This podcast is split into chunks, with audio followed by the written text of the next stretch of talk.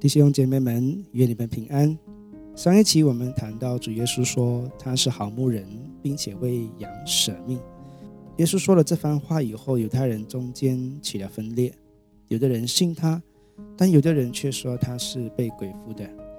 今天我们要读的经文是在这样的情境之下，主耶稣继续说他的话。让我们一起来读今天的经文，《约翰福音》第十章二十二到四十二节。我们先来看第二十二节到二十四节这三节经文。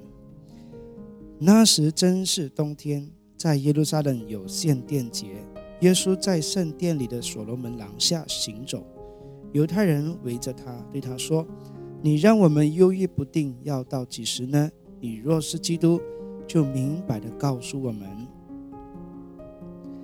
献殿节又名为光明节，这节日并没有记载在圣经。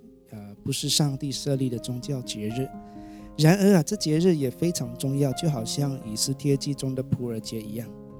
这节日的缘由是这样的：主前一百六十八年，当时统治以色列地的一位君王名叫安提阿姑逝世，他想要将希腊文化引进以色列，就宣布犹太教为非法，并且呢，采取各种严厉的措施，想要消灭犹太教。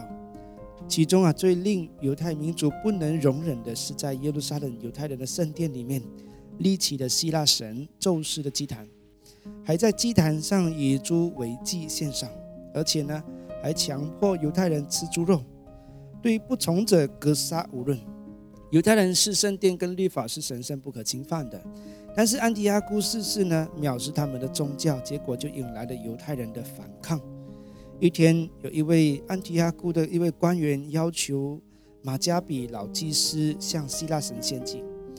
这位虔诚的马加比老祭司呢，就拒绝献祭，同时他还杀了一位想要上前来献祭的犹太人，之后还将那位官员也一同杀了。马加比就带着五个儿子逃到旷野去。那些热爱律法的犹太人也响应他们的呼召，跟随了他。他们大有勇气的征战，以游击队的方式击败了安提亚姑的军队。他们屡战屡胜。三年后，也就是在主前一百六十五年，马加比奇已经成功收复了耶路撒冷，并将圣殿洁净，清除所有希腊神职的物品，重建祭坛，恢复献祭，再一次奉献给神。当时是十二月二十五日，正是冬天的时候。这日子就被命名为献殿节。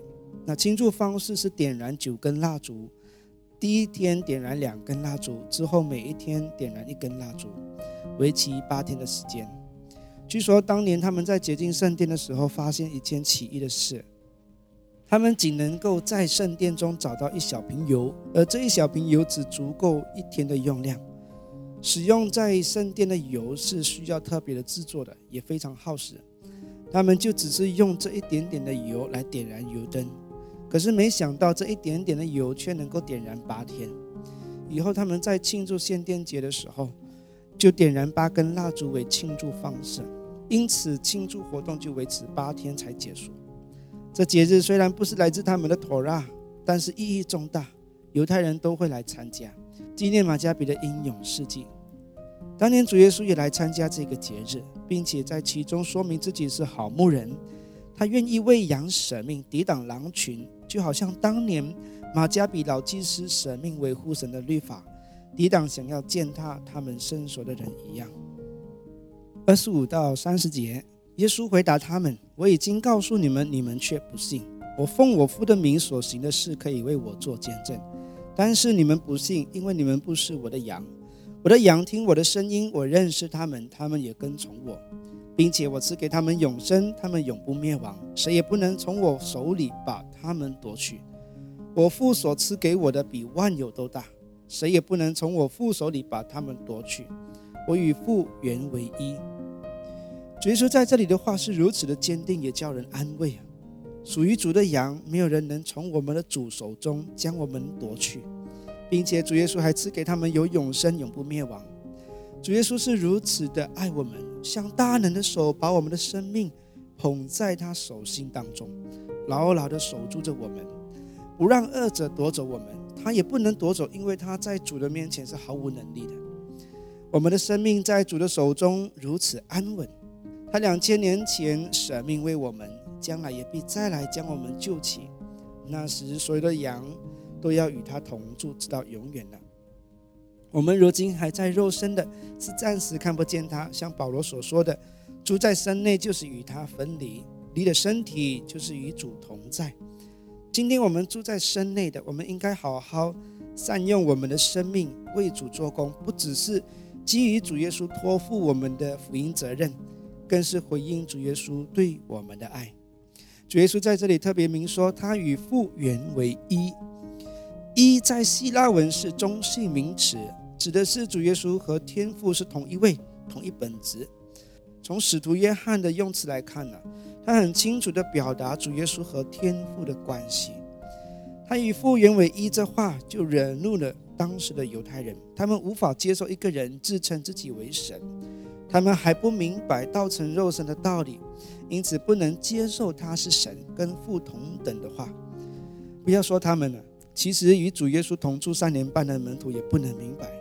腓力曾经对主耶稣说：“求主将天父显明给我们看。”主耶稣就回答他说：“看见他就是看见父了，因为父在他里面，他在父里面。神在肉身中向他的人显现，那位宇宙创造主愿意住在肉身之中，犹如将自己囚禁一样，道成肉身，为要与人同住。”为人受死，这是何等伟大的爱和奥秘！这奥秘是在十字架救赎之功之后，门徒们才明白这神伟大的爱。三十一到三十六节，犹太人又拿起石头来要打他。耶稣回应他们：“我做了许多从父那里来的善事给你们看，你们是为哪一件事拿石头打我呢？”犹太人回答他：“我们不是为了善事拿石头打你，而是为了你说亵渎的话，因为你是个人，却把自己当作上帝。”耶稣回答他们：“你们的律法书上不是写着说，我曾说你们是诸神吗？经上的话是不能废的。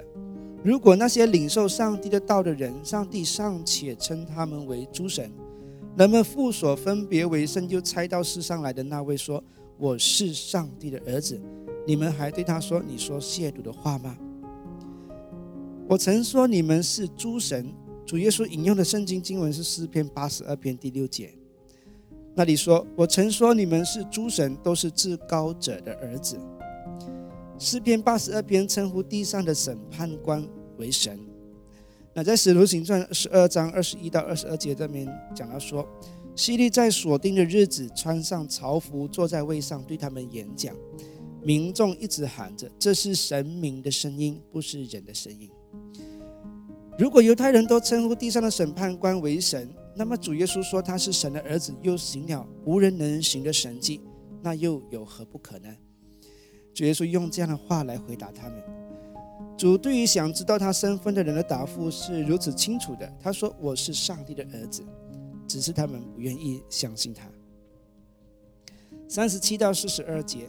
我若不做我父的工作，你们就不必信我；我若做了，你们即使不信我，也当信这些工作，好让你们知道并且明白父在我里面，我也在父里面。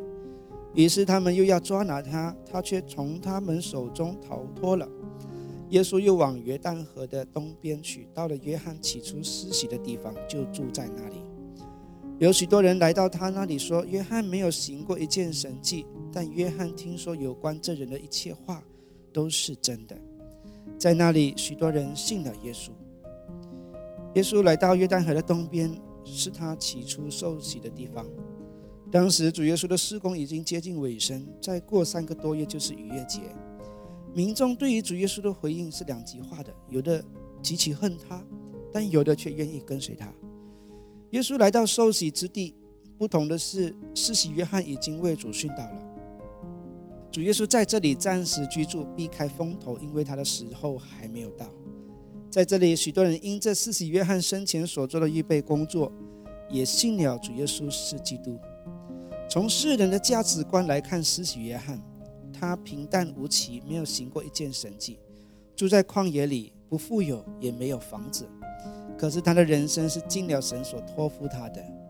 因着他的工作，许多人的生命得到改变，得以认识基督，得到永生。